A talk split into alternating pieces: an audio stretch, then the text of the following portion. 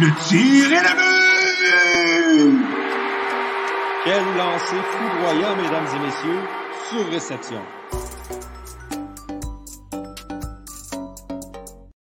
Mesdames et messieurs, bonjour à tous et à toutes et bienvenue à ce 13e épisode de Surréception, le podcast 100% hockey du Club École.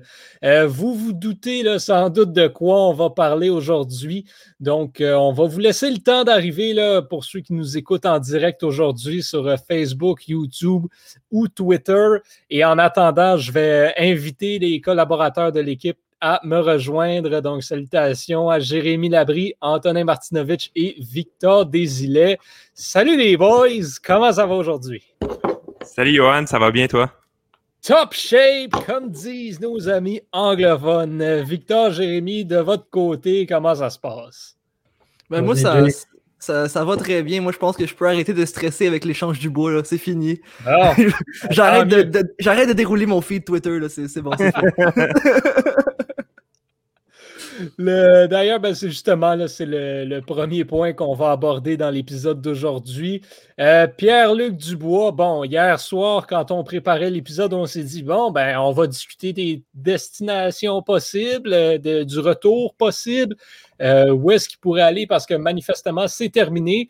Ben, finalement, on n'aura pas besoin de, spéculer puisque l'échange est tombé ce matin même. Et c'est l'échange qui, était le plus plausible, peut-être l'échange auquel on s'attendait le plus, euh, c'est-à-dire que Pierre-Luc Dubois prend la direction de Winnipeg et le retour est constitué de euh, Patrick Laine et Jack Roslovic. Donc, euh, trois joueurs qui avaient demandé à se faire échanger. On sait que Roslovic est également originaire de Columbus, donc c'était un petit peu normal qu'il soit inclus dans, le, dans le paquet pour Pierre-Luc Dubois.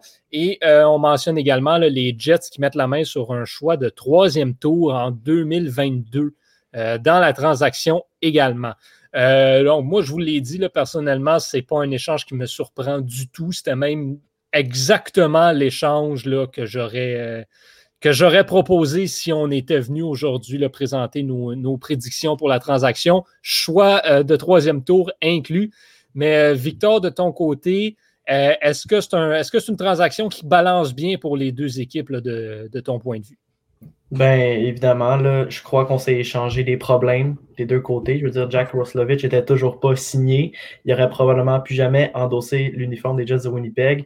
Patrick Laine, on l'oublie vite, mais il n'y a pas si longtemps, il était dans la même situation que Pierre-Luc Dubois l'avait demandé pour un échange. Euh, Pierre-Luc Dubois, ça, les, Blue Jackets avaient enlevé tous les posters, toute euh, la marchandise à son effigie euh, à l'Arena de Columbus. Donc, il était juste temps que ça déboule cette histoire-là parce que, comme disait Jérémy, c'était une invasion sur Twitter. Il fallait rafraîchir notre feed euh, à, chaque, à chaque 15 secondes si on voulait voir du stock. Donc, je suis content que ça déboule. Je ne suis pas surpris non plus. Dubois avait mentionné vouloir jouer dans un gros marché. Je pense qu'après Montréal, Winnipeg était peut-être deuxième sur sa liste dû au fait que son père travaille dans l'organisation. Ça, il ne faut pas l'oublier non mhm. plus. Il n'y a pas un marché canadien qui est un petit marché selon moi. Donc, il va bien atterrir. Dubois, je ne suis pas encore convaincu que ça va être un, top 5 joueur dans la ligue, un, centre élite, élite, mais vraisemblablement, il est parti pour être un joueur mhm. assez dominant. Un one-two punch de Shifley Dubois, là, ça va être impressionnant pour 6-7 années à venir. Donc, j'aime la perspective euh, de cet échange-là du point de vue de, du point de, vue de Winnipeg.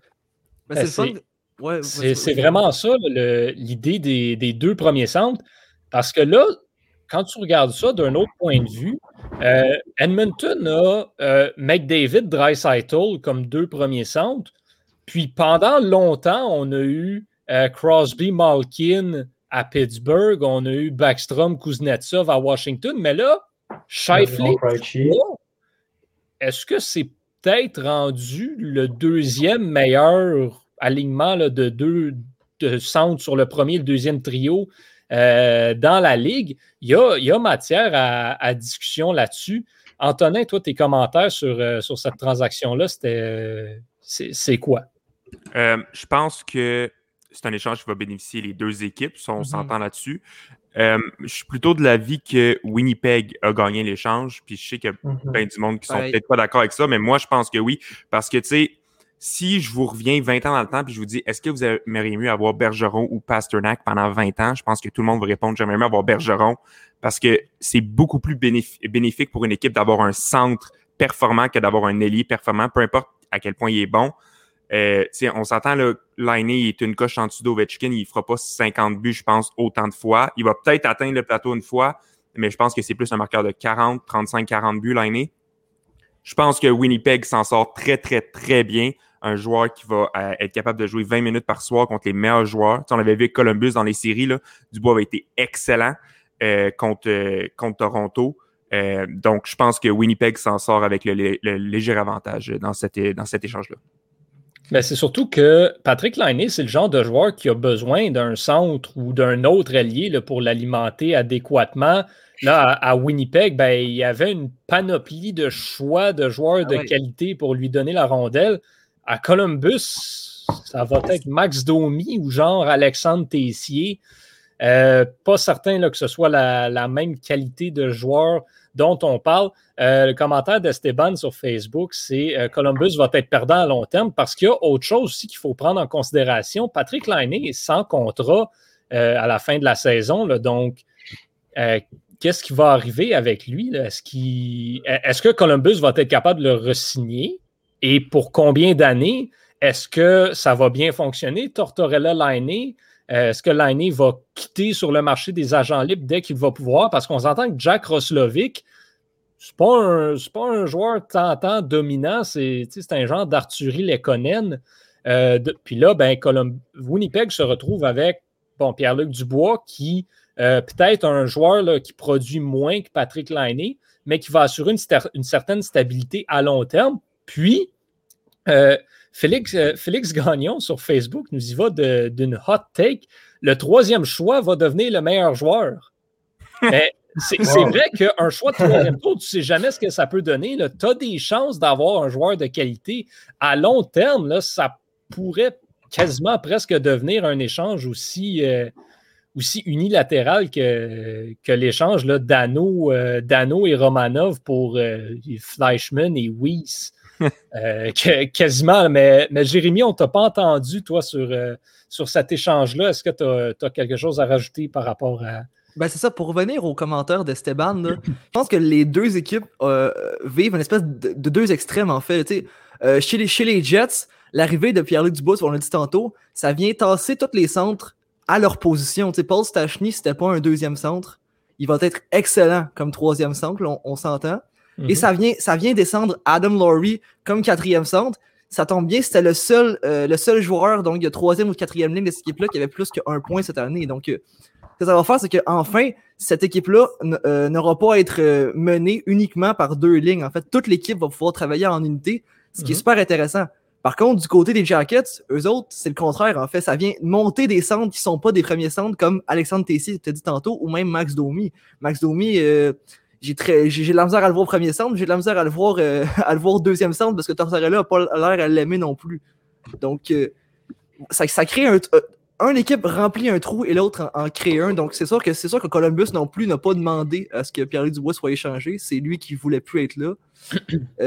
Au final, je pense que sûrement qu'elle aurait préféré que, que, Dubois reste.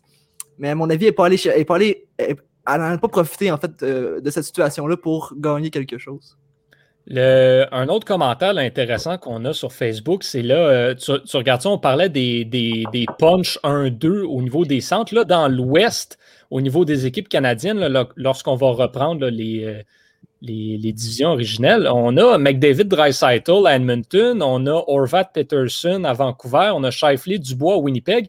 Calgary, par contre, euh, derrière Sean Monahan, c'est pas clair là, qui va prendre sa place et, et c'est définitivement pas, euh, pas un, un, option numéro 2 de, de, la même Elias Lénon. Ouais, Elias Lénon, mais quand même fait le job quand même. Là. Il est quand même très bon. Oui, c'est vrai. Euh, pour rebondir sur ce que Francis lui dit, la différence avec les Flames par rapport aux trois équipes qui parlent, c'est qu'eux, ils ont une défensive. Je veux dire, ils ont des Giordano, ils ont des Annefin, ils ont signé Tanev, ils ont des Rasmus Anderson. Mm-hmm.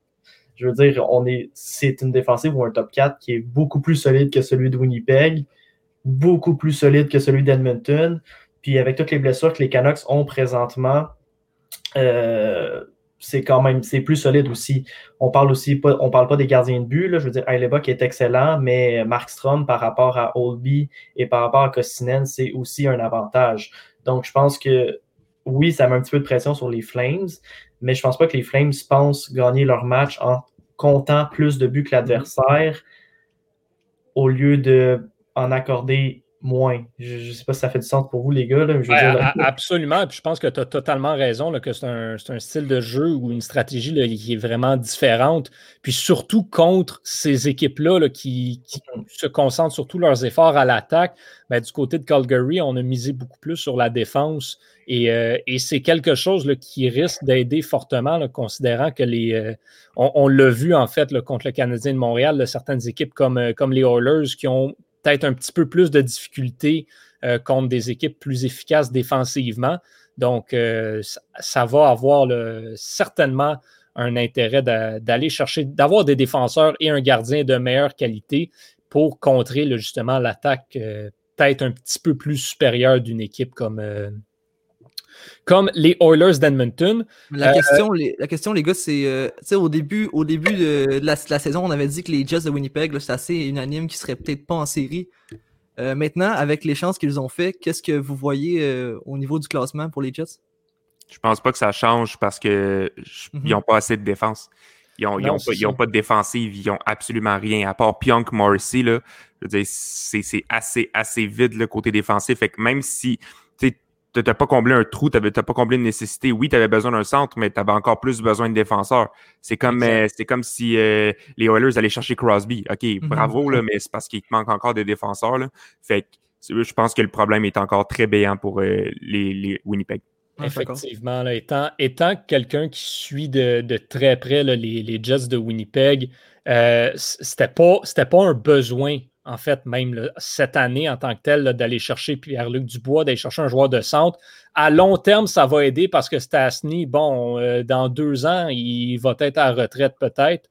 Donc, aller chercher Dubois à long terme, ça va aider. Puis, comme tu le disais, Jérémy, ça pousse Stasny euh, sur la troisième ligne. Par contre, le besoin de Winnipeg, c'était en défensive, c'était pas à mm. l'attaque. Cette année, pour le moins, c'était pas en avant qu'ils avaient besoin d'un coup de main parce que même la troisième ligne, était déjà solide. Le Cop, Lowry, Perrault, ça fait le travail amplement comme, euh, comme une troisième unité, mais en défense, c'est mauvais, tout simplement. les, il y a beaucoup de personnes qui, euh, qui, ridiculisaient la défensive des Oilers d'Edmonton euh, et même des Maple Leafs de Toronto sur Twitter dans les derniers matchs. Je ne sais pas si vous avez regardé les Jets jouer depuis le début de l'année, mais la défensive de cette équipe-là, c'est mauvais, quelque chose de rare. Là. Il y a énormément de pression sur Hellebuck, c'est juste. Euh, Absolument. sérieux, les, défensives des équipes canadiennes là, sont vraiment mauvaises depuis le début. Là. je veux dire, les Canucks, c'est pas fort. Euh, Oilers, ça fait dur. Euh, Maple Leafs, ils ont de la misère à défendre. Euh, je veux dire... Les Canadiens défendent pas mal, juste qu'ils prennent 40 000 pénalités. Ben, non, non, non, c'est difficile de défendre dans ce temps-là. On a une bonne défense. C'est un autre débat, ça. En effet, non, c'est sûr que ça n'aide pas, même si le, même si le Canadien, la, défensive, fait quand même un petit peu le travail. Exactement. Il n'y a pas grand monde qui peuvent être très efficaces euh, défensivement quand tu prends six punitions chaque match. Je sais pas vous autres, mais moi, au début de la saison, j'avais un gros point d'interrogation avec Joel Edmondson. Mm-hmm. Finalement, je trouve qu'il est très solide. Là, puis même que je dirais que sur sa ligne à lui en défensive, euh, Jeff Petrie fait un peu dur depuis le début de la saison. Puis Edmondson l'a sauvé une coupe de fois. Là. Ben, c'est ben, exactement ça que, le Canadien est allé chercher. C'était pour pallier justement peut-être aux lacunes défensives de Jeff Petrie, qui est quand même le meilleur pointeur chez les défenseurs oh, en ce moment dans la Ligue. Donc, ce sont deux joueurs qui se complètent très bien. C'est exactement ce qu'on voulait du côté du Canadien. Et voilà. Euh, on parlait euh, maintenant que le, débat Pierre-Luc Dubois est terminé. On a parlé justement là, quelques secondes à peine euh, du travail des arbitres un petit peu, du Canadien qui prend beaucoup de punitions. Le travail des arbitres qui a été quand même très critiqué, surtout durant la série contre les Canucks. Mais la grosse critique que la sécurité, les arbitres, le département euh, des, des, sanctions de la LNH a reçu, c'est au niveau du coup à la tête de Tyler Myers qui n'a pas été sanctionné Joel Armia se retrouve euh, sur la touche, commotion cérébrale, devrait être à l'écart du jeu pour une période de temps assez, euh, assez longue.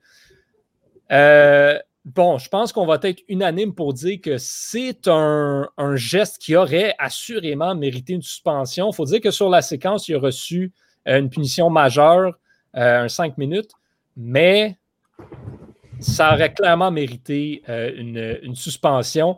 Euh, Antonin, toi, qu'est-ce que tu as à dire là-dessus? Euh, J'ai changé d'opinion par rapport à cette mise en échec-là. Euh, au début, oui, je suis d'accord que ça semble être à la tête, mais sous plusieurs angles, on voit que le point d'impact principal est au torse. Euh, puis je suis pas le seul à le dire. Eric Engels aussi, qui est le, le, correspondant pour Sportsnet des Canadiens de Montréal, l'a dit. Là, puis il, il se gêne pas à le dire d'habitude quand les arbitres font un mauvais boulot. Mais là, vraiment, j'ai l'impression que le, le, coup principal était au torse. D'autres points qui sont mentionnés, là, c'est que oui, c'était peut-être blindside, c'était peut-être dans l'angle mort, sauf qu'il n'y a pas de règle pour l'angle mort. Est-ce qu'on devrait changer la règle con, euh, con, concernant ça? Peut-être. C'est un, un, autre débat. Euh, pro prochaine chose, il y a eu un 5 minutes sur la, sur la séquence. Fait que oui, il a été expulsé du match. C'est de valeur qui restait 2 minutes 28, mais il aurait quand même été expulsé du match en deuxième. Ce qui fait en sorte qu'il aurait manqué une période et demie. Le, je pense que euh, euh, le call sur le jeu, c'était le bon. Mais je pense que euh, après l'avoir re-regardé ce, cette séquence-là, je pense pas que Myers méritait euh, de, de, de, suspension. C'est vrai que c'était en fin de match, on le sait que son intention était peut-être pas claire, mais résultat, c'est qu'il le frappe au torse. La blessure, ça rentre pas dans l'équation parce que la blessure était au torse. L'angle mort, ça rentre pas dans l'équation. Fait que je pense que oui, la sécurité a pris la, la, la bonne décision. Le, le problème, le, le, point d'impact au torse, euh, si tu me permets, Jérémy, deux petites secondes, c'est la raison là, qui a été évoquée par le département de, la sécurité là, des, euh, de, la, de, la, LNH. Ouais. Là. Donc, c'est la raison pour laquelle il n'a pas été suspendu. Voilà. Moi, je suis très d'accord avec cette justification-là. Le problème, par contre, arrive, c'est ça qui me frustre, en fait, c'est que euh, quand les arbitres se mettent à donner là, des, des, centaines de milliers de pénalités pendant le match et commencent à, donner de, beaucoup plus qu'avant, avec, avec dans l'idée que c'est pour protéger les joueurs. Tu sais, si c'est pour protéger les joueurs, il faudrait commencer par changer le livre des règlements pour les protéger pour de vrai. C'est sûr que peu importe le point d'impact avait été où, la position que Joel Amia avait était une position vulnérable. Yeah. Tyler Myers, à 6 ouais. pieds 7, savait très bien que son épaule arriverait juste à la bonne place pour que sa tête, euh, sa tête tombe et frappe le sol. Oui. Donc, pourquoi il n'y a rien? enlevé. C'est pas enlevé, c'est un assaut. Premièrement, premièrement c'est un assaut. Son, on, on, aussi, le Tyler Myers, le défenseur droit, le jeu s'est passé sur la gauche de la patinoire. Tyler Myers a traversé la glace pour ouais, faire cette mise en échec-là en zone neutre. Ce jeu-là, Tyler Myers là, avait déjà 6 minutes de pénalité dans le match. Mm -hmm. Avec les 15 minutes qu'il a pogné avec cette pénalité-là, ça fait qu'il a fini avec plus de minutes de pénalité que les, les Canucks ont fini avec des tirs au but. Là. Ça, ça c'est juste un petit détail. Là. Les, les Canucks n'étaient juste pas dans le coup. Tyler Myers était un joueur frustré, décidément. Mais oui, mais oui. Il y avait, qui avait une vengeance personnelle. Armia jouait la meilleure game de sa vie. Peut-être que ça avait frustré, choqué Meyer, je ne sais pas, mais son intention était claire. Là. Il a traversé la glace, les patins ont levé. Oui, l'impact est sur, est, sur, est sur la poitrine, mais après, il lève le coude pour finir la mise en échec. Ça, c'est ouais. un geste déplorable. Je veux dire, si tu regardes juste la mise en échec, oui, ça peut être légal, mais il y a tellement de facteurs que la, le, le, le, le département de la, de la, sécurité des joueurs ne prend pas en compte lorsqu'ils rendent une décision qui fait que, encore une fois, on protège l'agresseur et non la victime. Je veux dire, c'est 6 à 3. Il reste 2 minutes dans une game que tu n'as pas été dans le coup. Les Canucks n'ont pas été dans le coup, mais Tyler Myers, particulièrement, il n'a pas été dans le coup de la game. Puis ça va faire un geste comme ça à la fin de la game. Moi, je trouve ça déplorable. C'est juste mauvais perdant. C'est antisportif. Euh, ça aurait mérité une suspension pour qu'il y ait une coupure de salaire, qu'il la prenne à la dure. La, le seul point positif là-dedans, là, c'est que Tyler Myers va être dans l'alignement ce soir. Puis quand Tyler Myers est sa glace, les Canucks sont quasiment en 5 contre 4 parce qu'il est pourri, ce défenseur-là. Donc, on est quasiment chanceux qu'il n'ait pas été suspendu parce qu'il va jouer, puis on va être capable, encore une fois, d'y passer les petites vites, d'y faire pogner des deux, puis de le déjouer. Ah, je ne serais pas surpris que, que, Perry ou Froley qui lui saute dessus à la première ah. minute de jeu. Je ne serais pas surpris pas... du tout que Perry essaie de. Mais tu sais, c'est ça. Vous avez vu le, le, la bagarre, le jo Joel Edmondson s'est déjà battu contre Tyler ouais. Myers. Puis ouais. avait, ben, il s'était bien, bien tiré l'affaire. Puis je veux dire, il y a une coupe de grands gaillards dans le Canadien là, qui, d'après moi, n'auront pas de misère à, à, aller faire passer un message. Là. Mettons que Tyler Myers est mieux de ne pas s'aventurer trop proche du filet parce que Weber va le faire, euh, va, va, lui faire passer un mauvais quart d'heure. Mais dans le fond, euh, ça, le fait, le, fait, en fait, le fait frustrant, en fait, c'est pas le fait que la Ligue ait justifié ça, c'est qu'elle puisse encore le faire. Pourquoi elle Mm. peut encore justifier des, des coups de genre, tu sais? Oui, parce que tu l'as mentionné, Yoel Armia était là en position vulnérable. Il était pratiquement déjà couché par terre. Ouais. Il avait la tête baissée. Il regardait la rondelle. Il regardait pas dans son il angle était retenu, son bâton était retenu légalement, mais il était, il était Effectivement. complètement tourné. Il ne pouvait pas se défendre contre cette mise en échec-là, en fait. Et c'est ça le problème, c'est que Myers, il l'a vu ça et ça, c'était. Et la Ligue nationale a déjà justifié là, par le passé que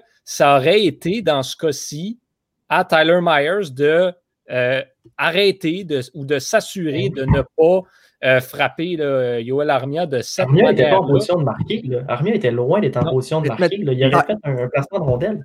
Tyler Myers savait qu'il frappait aussi. Armia venait quand même de, de mettre deux buts contre les Canucks. C'était une menace, là. Puis il l'a visé, il savait qu'il allait jouer un autre match ce soir contre, contre les Canadiens. Il l'a visé, il voulait le sortir, c'est clair. Là. Autres s'entend matchs là-dessus. dans 10 jours. Ouais. Je Exact. trouve qu'il y a une responsabilité accrue quand tu es un joueur de plus grosse taille. C'est quand Mhm. tu es Bufflin, quand tu es Myers, quand tu es Chara. Tu as une responsabilité encore plus impo- imp- importante de quand tu mets en échec un joueur parce que tu le sais que les séquelles peuvent être beaucoup plus grosses. C'est différent quand c'est euh, Byron qui te plaque à 70 livres que quand c'est Myers à 225 qui te ramasse dans la bande s'il y a des conséquences qui sont complètement différentes. Armia, Armia n'est pas petit non plus. Là. Je veux dire, euh, c'est- un grand gaillard de 6 pieds 4. Moi, je trouve ça vraiment pas conséquent que juste le fait que la- le département de la, de la- de la sécurité des joueurs ait à s'expliquer sur Twitter, ça prouve à quelque part que il y, a, une zone grise dans leur règlement qui n'est pas claire, puis ils ont besoin d'éclaircir le monde parce qu'à première vue, ce- ce- ce- cette mise en échec-là est vraiment, est vraiment déplorable. Ouais, je pense que de ce côté-là, oui, la Ligue a besoin de faire de plus de clarifications. Puis un autre aspect que la Ligue a besoin de faire plus de clarifications, c'est sur les euh, goalie interference, les, euh, les interférences auprès des gardiens. On ne sait jamais si ça va être un bon but puis un, un mauvais. Puis, sérieux, on, on flippe un 25 sous puis on a notre réponse parce que c'est jamais clair puis on a l'impression que le changement, euh, le règlement change à chaque jour. Fait que je pense que la Ligue a des clarifications à faire là-dessus. La même affaire aussi, tu sais, ils veulent protéger les joueurs, mais là, en n'ayant pas suspendu Myers, on, on vient d'en parler, là, il y a des joueurs des Canadiens qui risquent d'aller passer un message. Qu'est-ce qui vous dit qu'il n'y a pas un joueur des Canadiens qui, là, il va aller faire un cheap shot? Perry, on le sait, là, c'est pas le joueur le plus, le plus propre. là. Je veux dire, qu'est-ce qui dit qu'il va pas avoir une bagarre, puis il va pas avoir un Aaron Asham contre, euh, contre JB Gold, un coup, dodo, puis un joueur qui se retrouve avec un nez cassé, une commotion Ouais, cérébrale, ou un George Ouais. Paris qui tombe sur la glace, là, ça amène juste un sentiment de, de, de haine parmi les joueurs du Canadien, selon moi. Là. Je pense que Claude Julien va se calmer, c'est parce que Tyler Myers va avoir une cible dans le dos aujourd'hui. Il va Ça envoie un message aussi au reste de la Ligue que ce genre de coup-là est permis. Mhm. C'est ça qui est dangereux là, là-dedans. là, c'est que tu ne donnes pas l'exemple pour les défenseurs de leur dire Hey, tu fais pas ça. Et là, il- c'est une question de temps avant que ça arrive de nouveau, ça. Là. J'aurais juste aimé ça de voir si, disons, Armia avait été. Ça avait été un joueur comme Matthews qui s'était qui s'était fait ramasser comme ça.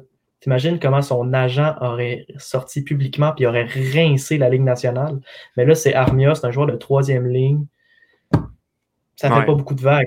À- C'est une C'est question de temps un geste comme ça arrive à, à une, une super vedette. Puis là, ça. Il va falloir que les choses changent. Il vaut mieux prévenir que guérir. là. Voilà.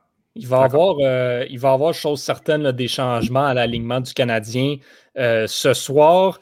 Il y, a, euh, il y a bien sûr Corey Perry là, qui rentre dans l'alignement, qui va prendre la place de Yoel Armia, mais euh, bon, est-ce que c'est confirmé ou pas euh, ce que Francis avance là, sur, euh, sur Facebook là, qui dit que Paul Byron n'est pas, euh, il n'est pas certain là, en fait pour ce soir, ça, euh, ça c'est certain. Je pense que c'est un, euh, comme on dirait en anglais, un game time decision.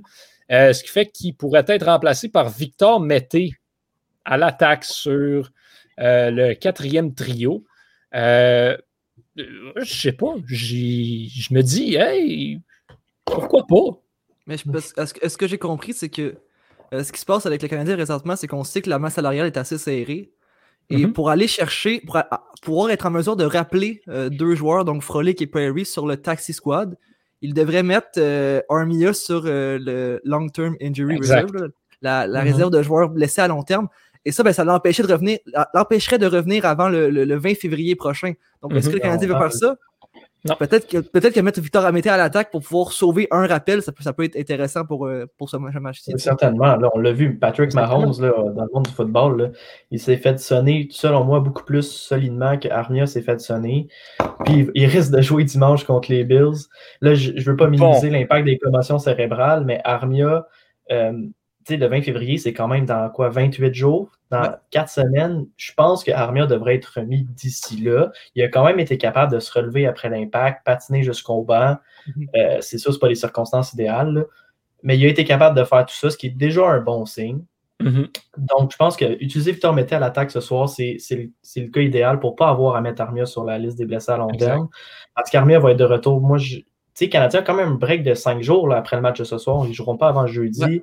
Ça donne le temps à Armia de, de faire sa chambre noire, d'être dans le noir, laisser son cerveau euh, se recharger, de se remettre à patiner tranquillement. Peut-être être dans l'alignement contre les Flames jeudi ou samedi prochain. Mhm. Mais euh, Victor Mété non plus à l'attaque. Moi, moi, Victor Mété, je ne l'aime pas à défense. Ben, moi, je l'avais aimé, l'attaque. Je l'avais Je vraiment pense aimé. qu'il pourrait, il pourrait être bon à l'attaque parce qu'il Ouais. est explosif. Il n'y a pas Ouais. des mauvais points. Son lancé, on s'entend, c'est peut-être un des cinq pires de la Ligue nationale. Mais je veux dire, Thatcher Demko ou Braden Olby, tu n'as pas besoin d'une shot à la Ovechkin pour les battre. Euh, juste pour épargner Byron, pour pas qu'il aggrave sa blessure, sachant qu'Armia est déjà blessé, c'est moi, je- c'est la solution idéale. Mhm. Je veux dire, là, mettez, il faut que tu lui donnes euh, quelque chose pour se rafraîchir les jambes. Puis, gars, va te faire du fun à soir.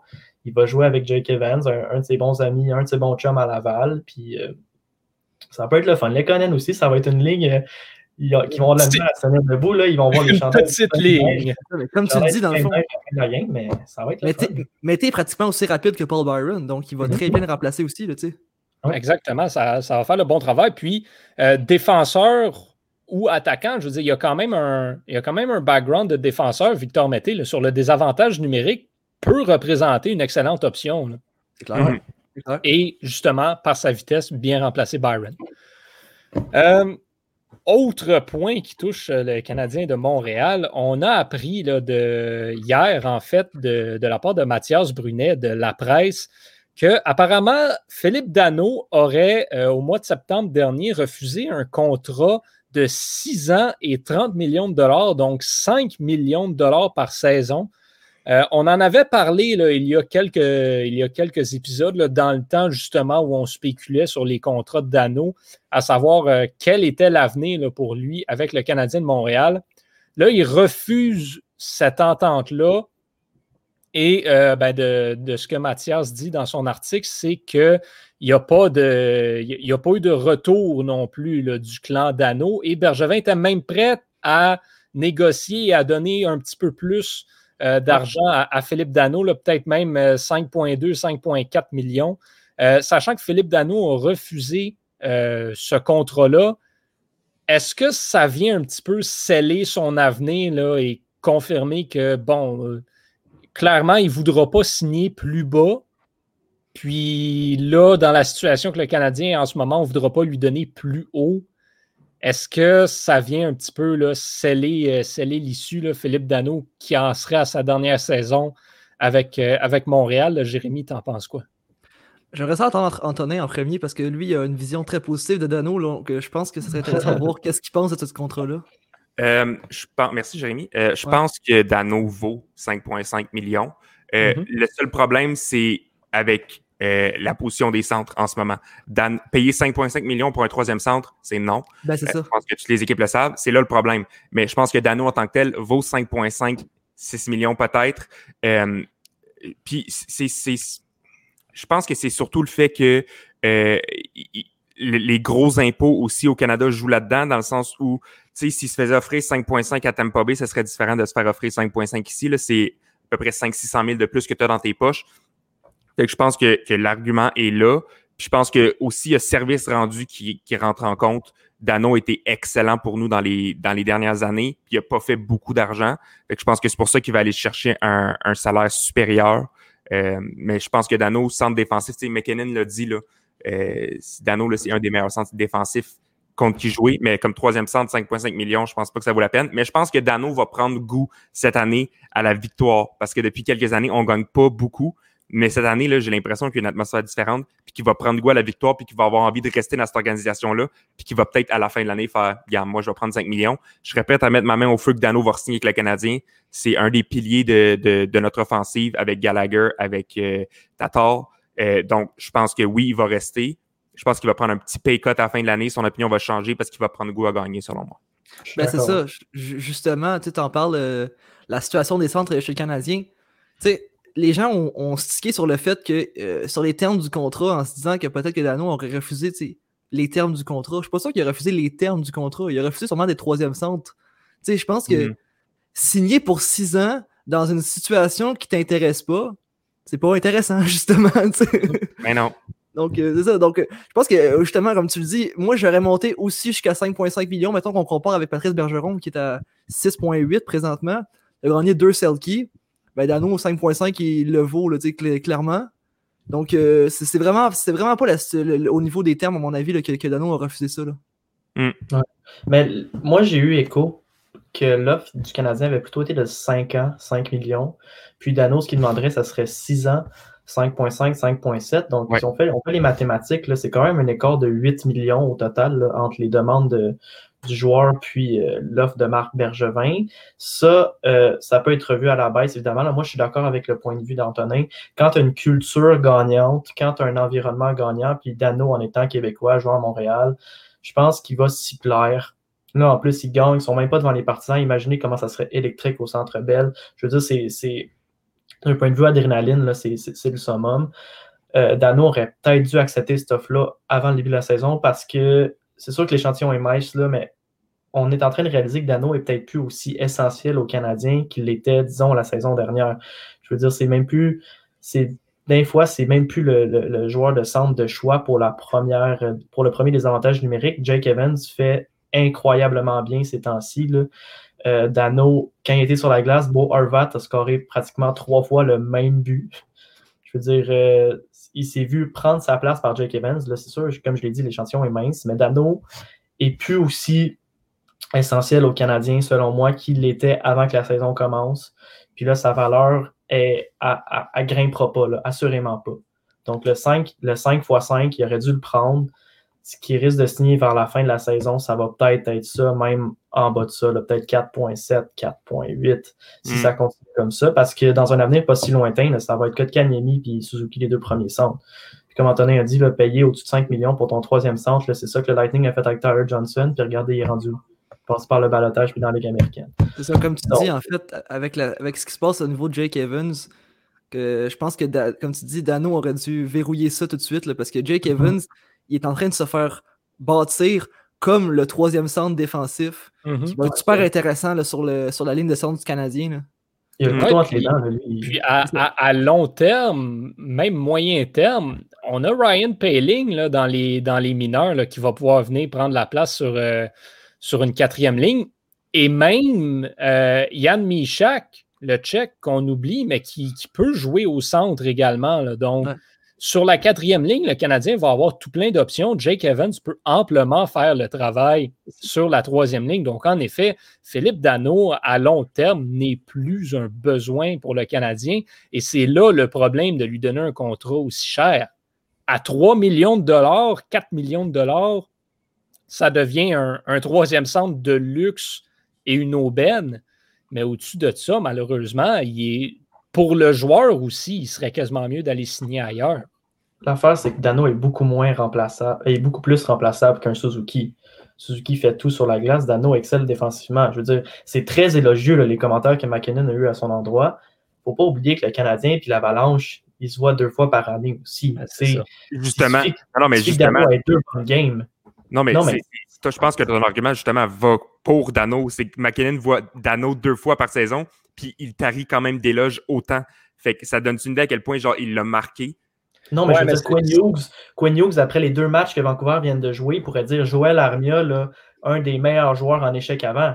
sais, mais d'un fois, Joël Armia, il se laisse patiner sa glace. Je veux dire, la dernière fois que McKinnon a joué à répétition contre, contre Dano, c'était quand les deux étaient dans la JMQ. Là, je veux dire, euh, tu peux voir un joueur deux fois par année.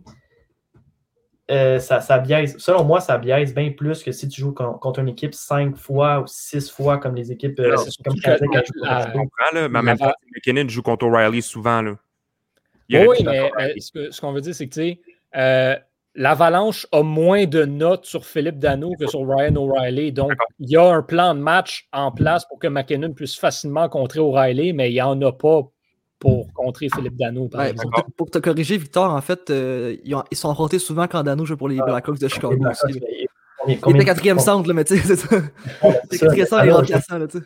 Dano a joué combien de matchs avec les Blackhawks? là? Il a joué une demi-saison, je crois, puis non, euh, une saison où est-ce qu'il a été blessé avant de se faire échanger. là. Je suis pas sûr qu'il mettait McKinnon contre Dano.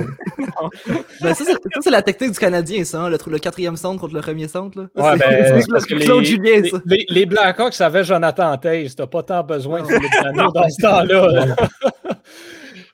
Si, euh, si on regarde là, maintenant, euh, d'ailleurs, euh, je rappelle à ceux qui, qui nous écoutent en direct, là, si vous avez des commentaires, que ce soit sur le contrat de, de Dano, sur, sur les rumeurs, peu importe, n'hésitez pas à, à nous en faire part, puis ça va nous faire plaisir d'interagir euh, avec vous. Si on, euh, si on s'en va faire maintenant un petit tour d'horizon dans, dans la Ligue nationale de hockey, parce que dans la dernière semaine, il s'est passé quand même quelques, quelques petites affaires intéressantes. Et la première, c'est euh, ben, le retour des, des finalistes de la Coupe Stanley. Les Stars de Dallas, qui après avoir été frappés durement par la COVID-19, ont disputé leur premier match hier soir face aux Prédateurs de Nashville. Et bon, les Prédateurs s'y attendaient probablement pas à recevoir une attaque aussi impressionnante que ça. Les Stars qui l'ont emporté 7-0. Anton Oudobin qui signe un jeu blanc à son premier départ cette année. Euh, Alexander Radulov connaît tout un match au grand plaisir d'Antonin qui l'a dans son pool. Euh, les Stars se sont rendus en finale de la Coupe Stanley et n'ont pas nécessairement essentiellement, ils ont encore la même formation qu'ils avaient. Euh, Est-ce que ça pourrait peut-être pas être un, candidat, peut-être encore une fois, même s'ils se sont rendus jusqu'à la finale, est-ce qu'il pourrait peut-être pas un peu être un, candidat underdog pour, pour se rendre loin en, en série, selon toi, Victor? Euh, non, ben, c'est que moi, j'aime j'aime la façon que leur division est composée. Je crois qu'il y a simplement trop d'adversité, trop de qualité dans ce dans groupe d'équipes-là, notamment avec les, les Blues et puis, euh, et puis avec l'Avalanche, cette division qu'on appelle la division Ouest. Faut pas. Faut, oh non, les Stars, pardonnez-moi. Les Stars sont dans la division. euh, Ils sont dans la centrale, oui. Ok, ok, je, je suis complètement biaisé dans ce cas-là. Oui, euh, par contre, ils vont avoir à affronter le Lightning avant en quart de finale, réalistiquement. Puis je vois tout simplement pas euh, le Lightning euh, l'échapper, du moins le Lightning ne pas se rendre en demi-finale euh, de la Coupe Stanley. Là. Ils sont toujours invaincus, puis leur noyau est resté intact. Si c'est pas en étant encore plus solide, là. donc non, non, non, je les vois pas se rendre aussi loin qu'ils l'ont eu l'année dernière. Parce qu'en effet, le Lightning est invaincu, là, connaissent un excellent début de saison, ont seulement disputé trois matchs par contre, euh, mais, euh, mais seront de retour là, en action dès ce soir et face justement aux Blue Jackets de Columbus. là. donc, Ouais, il joue en ce moment contre oui, c'est vrai, c'était, euh, le, le match était cédulé en après-midi. Donc, euh, donc là, c'est ça, le, Lightning qui, là, vraiment, l'équipe à battre dans cette division-là. Il ne faut pas oublier les Hurricanes non plus qui là sont en pause à cause de la COVID, mais sont quand même là, une menace importante dans cette division-là. Euh, une équipe, par contre, là, qui connaît vraiment des. qui est vraiment très décevante. Bon, fallait s'y attendre et j'ai écrit un article là-dessus, mais c'est les Blackhawks de Chicago dans cette division-là qui ont obtenu leur première victoire hier. Mais pour eux non plus, euh, ça, va, euh, ça va vraiment pas bien. là. Donc, cette division-là est assez. euh, est assez ouverte quand même et les Stars Ouais. devraient avoir de la facilité à se frayer un chemin. J'ai l'impression que les Stars, depuis, il y a quelque chose qui a cliqué puis ils ont trouvé leur identité. Un peu comme les Blues en 2019. Mhm. Ça avait cliqué à un moment donné, puis c'est comme, oh my god, on sait comment jouer maintenant. Puis là, c'est un peu tôt, le 7-0, là, mais ils sont quand même grandis en finale l'année passée. Puis là, j'ai l'impression que la machine est bien huilée. Ben, Seguin, Pavelski, là, j'ai l'impression que ça, ça fuel les Stars puis qu'ils vont aller loin cette année encore. Effectivement, les, euh, Blues qui, ont, trouvé l'année qu'ils ont gagné la Coupe Stanley un petit peu un, air d'aller. Une équipe, par contre, qui a également remporté la Coupe Stanley dernièrement et qui fait jaser, c'est euh, Washington, les Capitals qui se sont fait euh, attaquer assez solidement par la COVID-19, mais d'une autre manière. Apparemment que Ovechkin, Kuznetsov, Orlov et Samsonov ont fait un petit peu trop le party dans la chambre d'hôtel. Et bon, là, en raison du protocole de la COVID-19, sont indisponibles pour euh, encore trois matchs pour, euh, les Capitals sans euh, ces quatre joueurs vedettes-là. on parle quand même essentiellement du meilleur gardien, du meilleur défenseur, parce que Carlson a un début de saison en dents et surtout de peut-être les deux meilleurs attaquants. C'est vraiment le pire scénario pour Washington qui, on le rappelle, est dans une division extrêmement serrée, extrêmement talentueuse. Ils ont trouvé le moyen de l'emporter quand même à leur dernier match. Mais euh, pour les prochaines parties, est-ce que ça pourrait pas être euh, un, Capitals, euh, Capitals ont la même fiche que les Canadiens. Hein? Capitals n'ont toujours pas perdu en temps réglementaire. Trois victoires, deux mm-hmm. défaites en temps supplémentaire. Est-ce que ça va craquer? Euh, moi, je suis, porté à, je à croire que oui. Je ne sais pas c'est quoi déjà le nom de son gardien. Là. Jérémy, expert là-dedans, va nous le dire. Le numéro 41, il me donne des. Vitek Vanecek. Gagnant. Joueur le plus utile du All-Star de la AHL l'an dernier. Ils donnent des vibes un peu de Halak, mais je pense qu'ils vont être essoufflés. Là. Je veux dire, euh, le, les Capitals dépendent beaucoup de leur, production en supériorité numérique, là, ben, souvent, pas beaucoup, souvent. Puis là, ils ont leurs deux, euh, leurs deux principaux, euh, leurs deux principales armes en, avantage numérique qui sont pas là. Je pense qu'ils vont s'essouffler. Puis c'est dommage parce que dans, dans cette division-là, comme tu l'as dit, Johan, chaque match va compter. Puis c'est peut-être les six points qui échappent là, qui vont faire qu'ils vont rater les séries aux mains des surprenants Devils. Qui sait? mais c'est surtout que là, les, trois prochaines parties, il y en a une contre les Sabres, mais les deux suivantes, c'est contre les Highlanders qui ont, euh, qui ont autant de victoires euh, que Washington, mais avec un match en moins. Donc, ça va être des matchs extrêmement importants pour les deux équipes. Mm-hmm. Et Washington ne peut simplement pas se permettre de ne pas avoir Ovechkin, Kuznetsov et Orlov à l'écart du jeu contre les Highlanders qui continuent de surprendre et dont Varlamov est assez surprenant là, en, ce début de saison dans les filets. C'est de valeur parce qu'Ovechkin connaît un, c'est quand même un bon début de carrière, puis il pourrait devenir un bon top 6 s'il continue comme ça. Là, fait que c'est de valeur pour les Capitals. Je, me demandais honnêtement où c'est que tu t'en allais avec ça.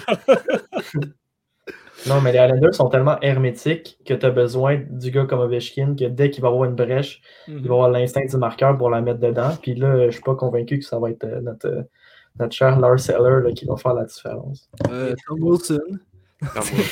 ils ont quand même encore certains éléments. Tom Wilson, euh, Niklas Backstrom, euh, Lars Seller, TJ Oshie. Il reste solide. C'est encore une bonne formation. Il faut juste faire attention de ne pas se laisser avoir par euh, les, surprenants Highlanders. Et bon, éventuellement, les Devils. Puis, une fois qu'on va avoir fini avec les Highlanders, euh, si, euh, si les Russes ne peuvent toujours pas revenir, on se tape les Bruins qui ont un mauvais début de saison. Atroce. Qui vont vouloir vraiment essayer d'aller profiter de, de l'absence des joueurs comme Ovechkin. Cette division-là est assez, euh, assez intéressante parce qu'on a les Flyers qu'on s'attendait à ce qu'il y ait un bon début de saison, chose qu'ils ont. Mais les Bruins, les Sabres et surtout les Rangers, euh, pour eux, ça va vraiment pas bien. Et chez les Rangers particulièrement, euh, il y a le premier choix au total du dernier repêchage, Alexis Lafrenière, qui après quatre matchs, toujours aucun point. bon, clairement, on n'est pas encore rendu à l'étape d'appuyer sur le bouton panique, considérant l'utilisation qu'on fait de la frenière. Mais euh, est-ce que ça ne pourrait pas causer quelques petits points d'inquiétude euh, euh, à la direction et à l'équipe d'entraîneurs des Rangers de voir la frenière toujours à la recherche de son premier point dans la Ligue nationale? Parce qu'il faut que tu constates aussi que les Rangers, regarde leur trio à date, ça va pas très bien en attaque. Les Rangers sont 20e de la ligue en termes de buts marqués. Euh, Zibanejad, je pense, a un point. Et hmm. Crider en a deux, quelque chose du genre, ou, le contraire. mais tu sais, même si la première joue avec eux, euh, je pense pas que ça, ça va l'aider non plus. Puis Lafrenière, à, à, l'âge qu'il a présentement, mais ça, il peut pas traîner une équipe euh, sur son dos. Ça va. Il va falloir que les autres autour de lui produisent pour le faire produire et lui faire prendre sa confiance.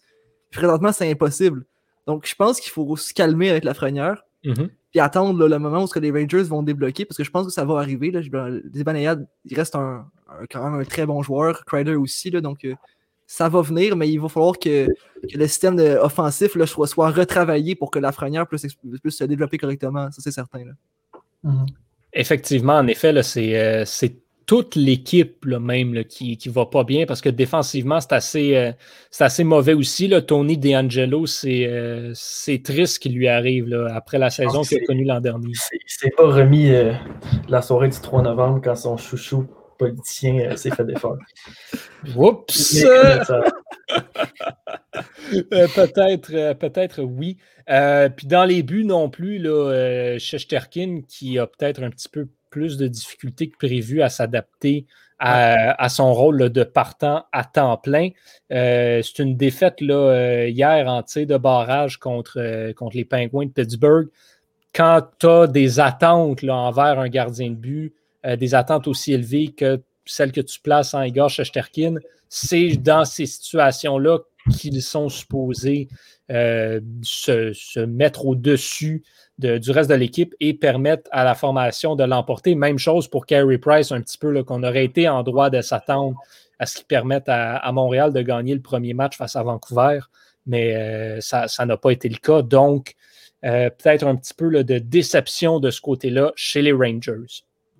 Au niveau des surprises, par contre, il y, a, euh, des joueurs qui, contrairement à Lafrenière, contrairement à Diagelo ou Shesterkin, euh, et même Elias Peterson avec les Canucks qui connaît un triste début de saison, il y a des joueurs qui surprennent un petit peu à travers la ligue. Et on en a parlé brièvement, mais Jeff Petrie, qui avec ses sept points, est le meilleur pointeur au niveau des défenseurs cette année et bon, est à égalité avec beaucoup de personnes au deuxième rang des pointeurs de la Ligue nationale au complet. Euh, on savait que Jeff Petrie était capable euh, d'un bon support offensif, mais êtes-vous surpris de voir la production qu'il apporte et le niveau de, qualité de son jeu offensif depuis le début de la saison? Ben, pas tant. En fait, je trouve que Petrie, c'est le défenseur pas prototype, mais il patine extrêmement bien. Euh, offensivement, je trouve que c'est le défenseur prototype. J'ai oublié de dire ça parce que défensivement, il y a quelques lacunes. Mais offensivement, là, il, y a un, très bon tir. Puis, il patine très bien. Il sait comment rouler sur la ligne bleue, ce qui n'est pas donné à tous les défenseurs. Mais surtout, c'est qu'il a toujours la tête haute. Mm-hmm. Je veux dire, ces tirs, là, on n'en parle pas du troisième but de Toffoli, là, mais tout le crédit revient à, à Petrie. Il a mis direct sur la palette quand Toffoli avait son, son bâton incliné. Je ne suis pas surpris, mais ce qui me surprend beaucoup de Petrie, c'est que même s'il est premier chez les défenseurs ou pour les, pour, les points, il est 42e dans la Ligue nationale pour le temps d'utilisation. Ça veut dire que quand il est sur la glace, les Canadiens sont pratiquement à 70% dans le territoire adverse ou, ou à peu près. Je veux dire, ça, si ça continue jusqu'à la fin de la saison, Rhys Petrie pourrait être nominé pour le Norris. Ça, c'est un hot take. Là. Mais, mais, je suis d'accord. Euh, ben, moi, Petrie, là, je le vante depuis des années. Là, je l'adore, ce joueur-là. Euh, puis, je pense qu'il y a beaucoup de gens qui partagent mon opinion. Tu sais, Eric Engels en avait parlé, euh, notamment sur Twitter. Il disait est-ce qu'on peut faire l'argument que Petrie, c'est le meilleur joueur des Canadiens depuis quelques années? Je pense mm-hmm. que c'est débattable, mais je pense que l'argument peut être fait. moi, je serais de cet avis-là parce que sans Petrie, le Canadien est nulle part où on est supposé être depuis trois ans. C'est comme on finirait dernier dans la ligue. Petrie fait tout bien. Puis je pense qu'avec Edmondson qui vient un petit peu corriger ce côté-là défensif, euh, Petrie est un monstre, un monstre euh, inarrêtable. Il y a la grosseur, le tir, l'intelligence, la mobilité, il n'y a rien qu'il n'y a pas. Fait que c'est pas surprenant que Petrie domine en ce moment, puis j'ai hâte de voir si ça va se poursuivre le reste de la saison. Il y a, les mains aussi. Là. Petrie ah, pourrait être envoyé en tir de barrage. Ça, c'est peu dire pour un défenseur. C'est les défenseurs qui sont envoyés en tir de barrage en Ligue nationale.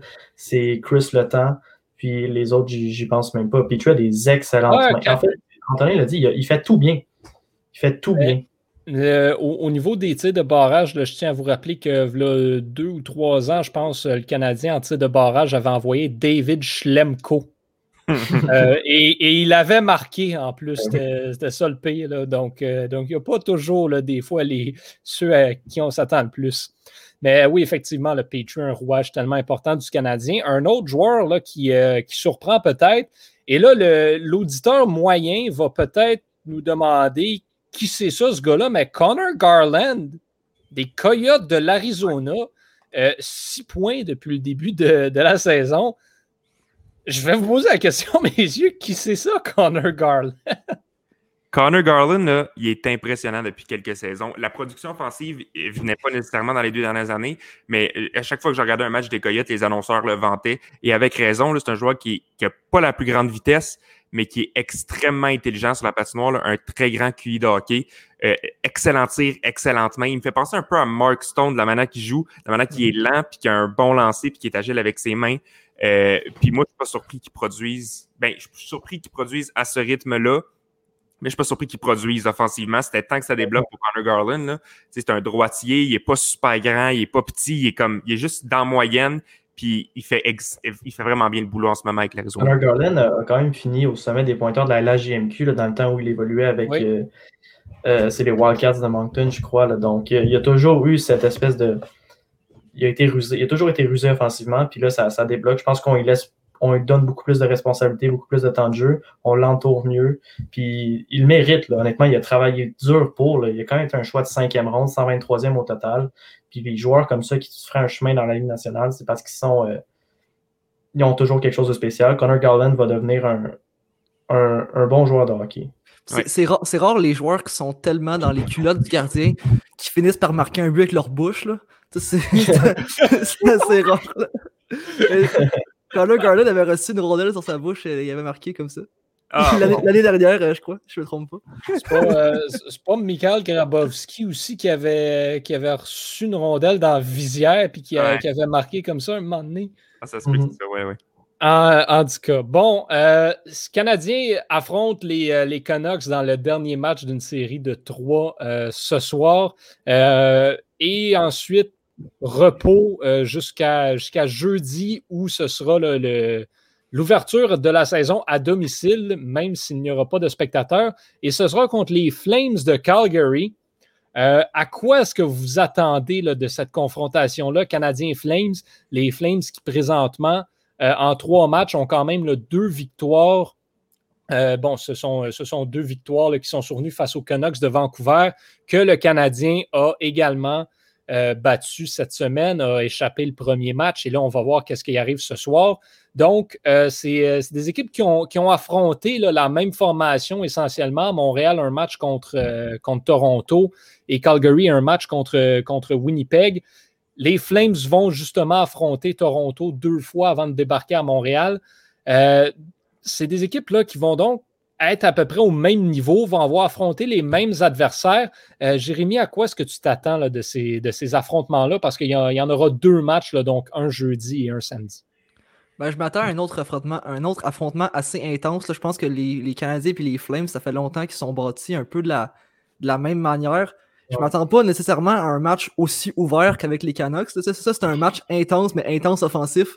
Je m'attends à un, un plus, un plus intense euh, fermé. là. On se rappelle, le- la plupart des matchs que les Canadiens ont joué dans les dernières années contre les Flames, ça a fini par des 2-0 ou des 2-1. là. Puis je pense que ça- c'est encore ça qui va arriver. donc, euh, je m'attends pas, comme j'ai dit, donc euh, avec euh, beaucoup de points. Peut-être que Price va enfin euh, commencer à avoir une moyenne de buts alloués euh, acceptable. C'est pas nécessairement très bon à date avec les matchs que le Canadien joue. Donc, euh, j'aimerais ça voir ça. Et d'habitude, il est assez bon contre les Flames. Donc, euh, peut-être même un jeu blanc. Là. Voilà. D'un autre côté, on disait qu'il était assez bon contre les Canucks également. Et il en a donné six euh, dans le dernier match. Ouais, mais Ouais, 6 c'est pas rouge. avec tellement de pénalités. tu sais, C'est Oui, c'est- sûr. c'est pas des pas- circonstances habituelles. là, tu sais. C'est drainant pour un gardien en désavantage parce que Ah ouais. deux minutes non-stop dans ta zone. Puis ça, c'est vraiment difficile. Côté énergie, là, pour un gardien, là, c'est c'est pas facile. Effectivement. Antonin, toi, qu'est-ce que tu vas surveiller là, dans cet affrontement-là? Mangiapane, euh, je m'attendais à une grosse saison de lui. La production n'est pas encore là, mais euh, il fait des bonnes choses sur la patinoire. Là. Je l'ai vu dans ses premières parties. Là. Il, a bien performé. Euh, puis je vais regarder aussi la profondeur des Flames. Là, on l'a dit, ils sont bâtis un petit peu de la même façon. Là. Ils ont trois excellentes lignes puis un quatrième trio qui n'est pas piqué des verres. Donc, je m'attends à ce que ça roule puis que ça soit un match qui soit disputé rapidement, un peu comme à, l'image avec les Canucks. Euh, je ne m'attends pas autant de buts parce que Markstrom et Price, je pense que ça va être un duel de gardiens. Euh, mais ouais, je pense que je m'attends à des victoires du Canadien convaincantes. Mais justement, tu l'as dit, je pense que la profondeur va faire la différence dans ce match-là. Parce que les deux premières lignes, ils vont se shut down complètement, là, à mon avis. Là. Ouais. Ça va, être, ça, va être du, ça va être du hockey des séries. Ça va être du hockey des séries tout court. Exact, exact. Les Canadiens ont probablement euh, affronté là, deux, trois des équipes avec le plus de lacunes défensivement dans la division canadienne. Là, ils vont arriver contre une équipe, comme Jérémy l'a dit, qui est bâtie exactement, ben, presque exactement pareil. Je veux dire, défensive profonde, solide, robuste, puis un gardien élite qui fait le travail. C'est à l'attaque où est-ce qu'on a de la profondeur, mais sans plus. Là, on n'a pas de de joueurs vedettes, à moins que vous croyez encore que Johnny Gaudreau, c'est une super vedette, là, mais... Pas une super vedette, mais je pense qu'il se démarque. C'est le Max Pacioretty des Flames. Je pense à, l'échelle de, Nick Suzuki, peut-être, en termes de production, puis à quoi on peut s'attendre. C'est des joueurs qui roulent à un point par match. Euh, moi, je pense que ça, va être le vrai test, le premier vrai test du Canadien cette année. Une fois, là, la rouille est censée être partie là, pour toutes les équipes. Là, on, a joué pas mal de hockey, puis ça va être du hockey des séries. Flames canadiens pourrait probablement être un affrontement de premier tour aussi en ben série. Euh, parce que c'est deux équipes que je vois, ben, finalement, que je vois craquer le top 4 de la division canadienne.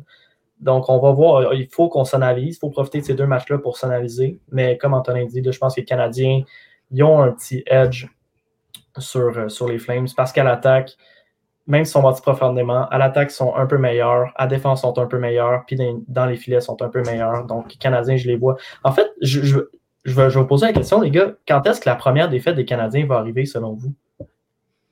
La première défaite en temps réglementaire, parce que moi, je pense pas que ça va être ce soir. Puis, les, les Flames, je, les, je pense qu'on va être capable de les battre. Ah, moi, ça, va être... ça, ça, va être dans un des deux matchs contre les Flames. Je crois que le Canadien va réussir à l'emporter ce soir contre Vancouver.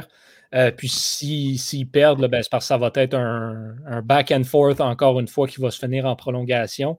Mais euh, et surtout Carey Price là, dans les filets va vouloir se racheter probablement. donc euh, ça va être son match ce soir. je suis confiant pour lui. Mais contre les Flames, là, je, je, crois que le Canadien va en échapper.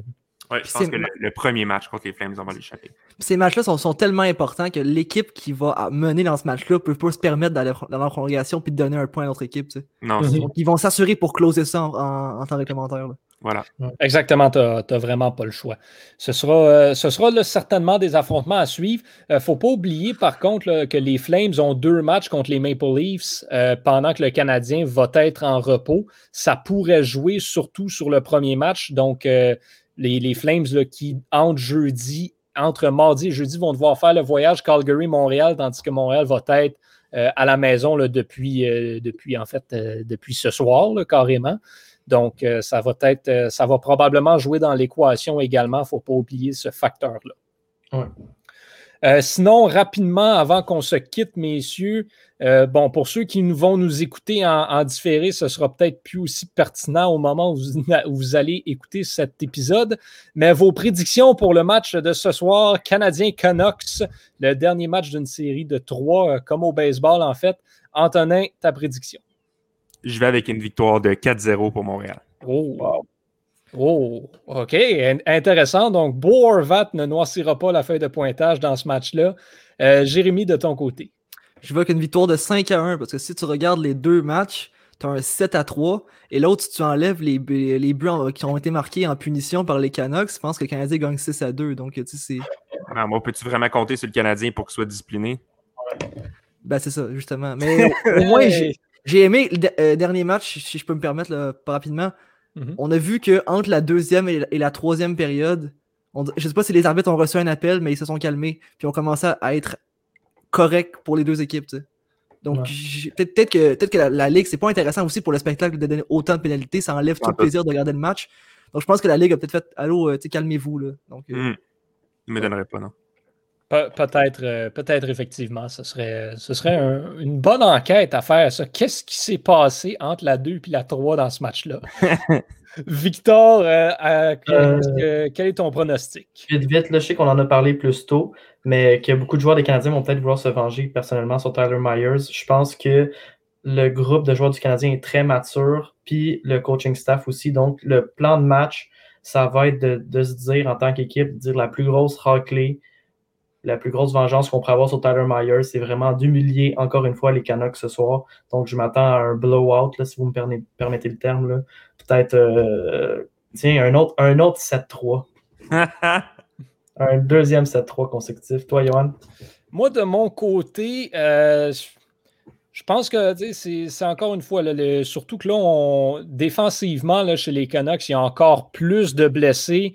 Euh, je suis curieux de voir l'utilisation qu'on va faire de Tyler, de Tyler Myers, surtout considérant que, comme vous le disiez tantôt, il va avoir une cible sur son dos. Je Mhm. crois que le Canadien va pouvoir euh, performer offensivement. Je crois que ça va être un match qui va avoir beaucoup d'attaques des deux côtés. Cependant, Vancouver va pas vouloir là, à la maison encore en échapper une comme ça. Donc, j'irais peut-être là, avec une prédiction d'un d'un 5-3 ou 6-4 là, en faveur du Canadien pour, euh, pour le match. Maintenant, la, la question, c'est c'est même plus est-ce que Tyler Toffoli va marquer, c'est combien il marque de buts Ouais, ce soir? Ah ben là, ça, c'est la question à 100 000 et c'est une question à laquelle C'est on... Joe Drouin. C'est Joe Drouin qui débloque ce soir, les Ah, gars. Ah oui? Ah ben moi, pour mon pool, je vais souhaiter que Peterson en marque quelques-unes grand déplaise aux partisans du Canadien de Montréal. Pour mon pot, je vais avec Horvat, mais une défaite quand même. Là. Et c'est là-dessus qu'on va se quitter. Euh, merci d'avoir écouté ce 13e épisode de Surréception. Toujours un plaisir euh, d'interagir avec vous en direct. Et, euh, et merci là, à ceux qui nous écoutent en différé de nous suivre semaine après semaine. Antonin, Jérémy, Victor, toujours aussi pertinent et plaisant. C'est très agréable de discuter et on se donne rendez-vous, même heure, même poste, la semaine prochaine pour encore plus de hockey et un retour sur ce qui se sera passé dans ce qui sera la semaine prochaine. À tous et à toutes à la maison, je suis Johan Carrière et au nom de toute l'équipe, je vous souhaite une excellente semaine. À la prochaine. Salut.